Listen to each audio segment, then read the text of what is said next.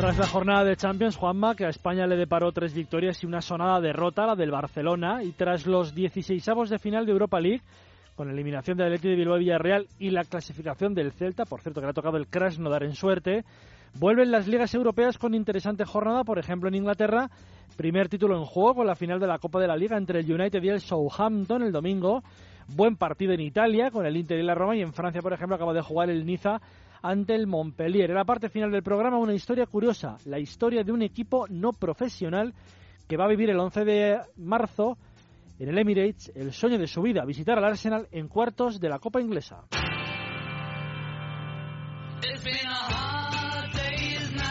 Todavía en estado de shock la opinión pública en Inglaterra tras la destitución de Claudio Ranieri como entrenador del Leicester en el día de ayer, solo 10 meses después de proclamarse campeón de liga. El fútbol es así y la frase de Bujadin Boskop viene que ni pintada en este hecho. Fútbol es fútbol, que se lo digan, sino a un auténtico héroe hace 10 meses, villano ahora, hace 10 meses cuando consiguió el título del Campeonato Nacional de Liga. Ayer en el primer palo el corresponsal de la agencia F en Londres, Jorge Peris, nos hablaba del tema. La, verdad es que aquí no lo esperábamos nadie. Sí es cierto que después de que el Leicester eh, a comienzos de mes eh, hiciera un comunicado así de la nada eh, mostrándole su, su, apoyo incondicional a Ranieri, ahí empezábamos a ver un poquito las cosas, ¿no? Decíamos, uy, siempre que hay un, siempre que hay un apoyo incondicional eh, suele haber una destitución después.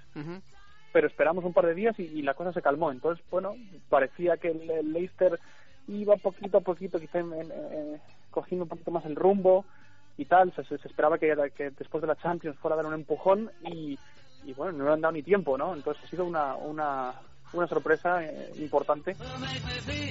En Inglaterra tendremos al primer campeón de la temporada, eso de las siete y media de la tarde del domingo, con la disputa en Wembley de la final de la Copa de la Liga entre el Manchester United y el Southampton. A las cinco y media, el United de Mourinho busca ante el conjunto del Southampton la primera corona del año después de pasar ronda en la Europa League y en la Copa Inglesa, donde se deshizo del Blackburn el pasado domingo. Se aplazan los encuentros de los dos que casualmente eran ante dos grandes. No se disputa el Manchester City United, que iba a celebrarse ese mismo domingo, y el partido del Arsenal, que visitaba al Southampton mañana a las 4 de la tarde. Con lo que el Chelsea de Conte puede ampliar, aunque sea de manera ficticia, su ventaja en la Premier. Recibe mañana en Stamford Bridge al Swansea y le pueden sacar 11 puntos al City a cabo de la jornada. La semana pasada hubo Copa, una de las más interesantes últimamente. Pasaron el United, del Tottenham, el Chelsea.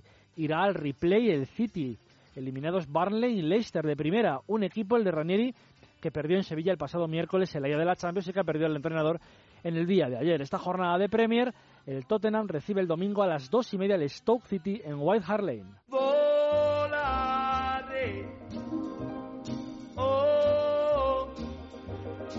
Siete puntos de ventaja lleva la lluvia a la Roma y nueve al Nápoles, en lo que parece un calcio bastante asequible para los de Alegre, aunque la beca señora tiene que visitar todavía los dos estadios de sus perseguidores. Mañana el Nápoles recibe a las 6 al Atalanta, que marcha quinto en la tabla en posición de Europa League, y a las 9 menos cuarto la Juve recibe al Empoli. Entre semana el equipo turinés dejó sentenciada la eliminatoria ante el Oporto de Champions 0-2 en Dragao y el miércoles que viene hay Copa, partido de ida de las semifinales en San Paolo ante el Nápoles, en lo que supone la vuelta de Higuaín al estadio donde jugó el año pasado. Puede aprovechar la Juve esta semana la complicada salida que tiene la Roma el domingo a las 9 menos cuarto a San Siro para medirse al Inter de Milán en un encuentro crucial si el equipo de Spalletti se quiere meter en la lucha por el Scudetto.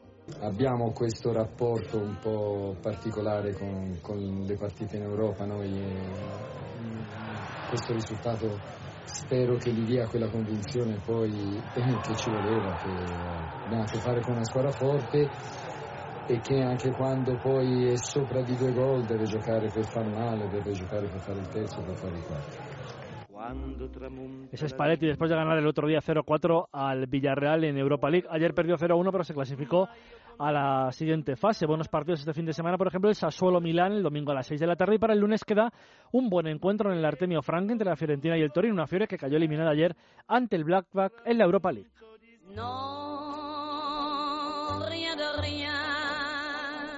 En Francia sigue la lucha entre tres equipos, el Niza, el Mónaco y el Paris Saint-Germain. A las 5 de la tarde mañana el Mónaco juega en Guingamp tras dejar sensaciones agridulces el otro día en el Etihad ante el City.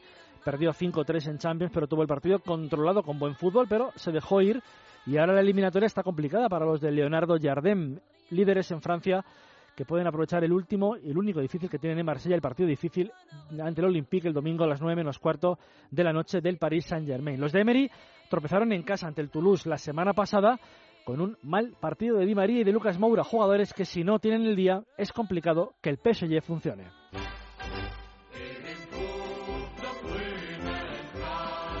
En Alemania el Bayern tropezó en Berlín ante el Erza la semana pasada y parece que el equipo de Ancelotti le está dando emoción a la Bundesliga. No parece probable que nadie le haga frente, pero se empeña en no sacar más de dos resultados consecutivos victoriosos y esto le da emoción a la situación. El otro día empató en el 96 en el Olímpico de Berlín y tiene cinco puntos de ventaja ante el Leipzig que venció en su encuentro. Mañana a las tres y media los bávaros reciben al Hamburgo y el Leipzig al Colonia, con lo que es probable que la clasificación quede igual. Ya más descartado está el Dortmund que juega en Friburgo a las cinco y media, pero el equipo de Tuchel está a 13 puntos del Bayern de Múnich.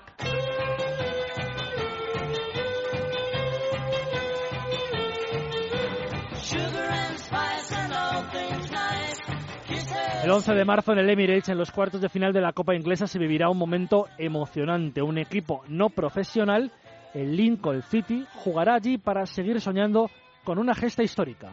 Um, and the fact that we score a set piece in the dire moments is pretty frankly for me because we, we spend a lot of time working on, on those set pieces and um, that was that, that was one we called boss. So that was a good moment for us. Es Danny Cowley, entrenador de este equipo del Lincoln City, tras ganar la semana pasada en campo del Burnley, equipo de primera en los octavos de final de la competición. El Lincoln es un equipo de quinta y no es profesional actualmente, elevando este hito a la categoría de gran gesta. Pero ya fue una gesta extraordinaria solo ganar a un equipo de primera. Es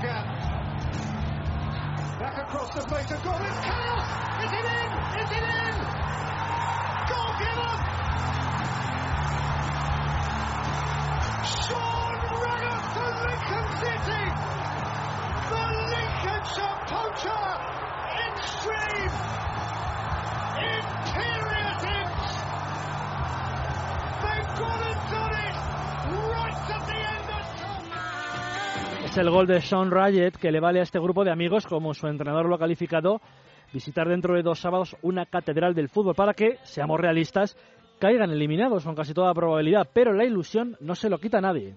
Thought it was immense. I thought the boys were, were, were incredible. Um, all of them just outstanding to, to play to the levels that they got to against sort of under the under the, the very very most scrutiny when you're playing against a Premier League team. For to play as well as they did was was testament to them and um, really really proud Dice Cowley que no sabe dónde llegarán, pero que es evidente que a lo mejor el camino se termine el día 11 de marzo. Es el Lincoln, un equipo con historia, con ascensos, descensos, pero más de tres cuartos de su vida metido en estas categorías, en segunda, en tercera. Es el Lincoln también protagonista indirecto de una de las mayores tragedias del fútbol inglés, la que ocurrió en Valley Parade el 11 de mayo de 1985.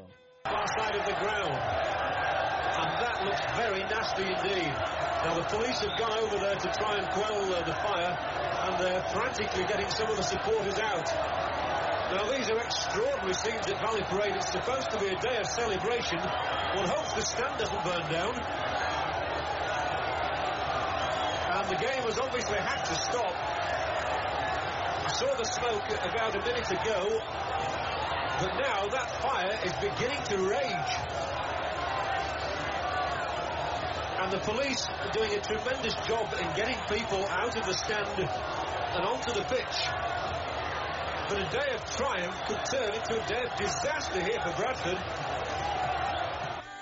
Ese día 59 personas murieron y 256 resultaron heridas tras el incendio de la tribuna principal del estadio del Bradford City que se medía en Lincoln en un partido de la tercera división inglesa. Los espectadores en un estado de pánico total saltaron al césped a cinco minutos del término de la primera parte. Los que no lo hicieron intentaron salir por los tornos del recinto, pero las puertas estaban cerradas para evitar que la gente no accediera sin entrada al campo. The circumstances of this worst tragedy that we've seen in English football it brings it home to someone like myself when one comes to see the site and I wanted to come and have a look to talk to the chairman of the club about the practical realities of the appalling situation which faces the football club and to tell him that the government, through the Home Secretary, will be making a statement in the House of Commons tomorrow. El ministro de Deportes británico Nick McFarlane dijo que la tragedia era de dimensiones inimaginables, pero que las responsabilidades había que buscarlas en el responsable de la colilla a medio apagar, que fue la que causó la propagación del incendio. 18 días después, el 29 de mayo, otra de las grandes tragedias del fútbol europeo sucedió en Bruselas, en el estadio de Heysel, donde 39 hinchas, la mayoría de la Juventus, fallecieron aplastados tras una avalancha de hooligans ingleses en lo que fueron dos semanas para la historia negra del fútbol.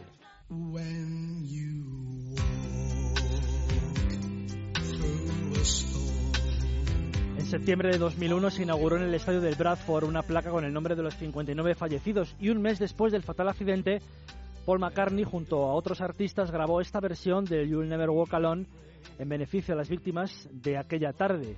Aquella tarde de mayo en Bradford se encontraba el Lincoln City, protagonista de esta sección hoy, protagonista indirecto de esa tragedia. Pero el 11 de marzo en el Emirates todas las miradas se volverán para este grupo de muchachos intentando hacer historia, afortunadamente por otro motivo bien distinto al de hace 32 años.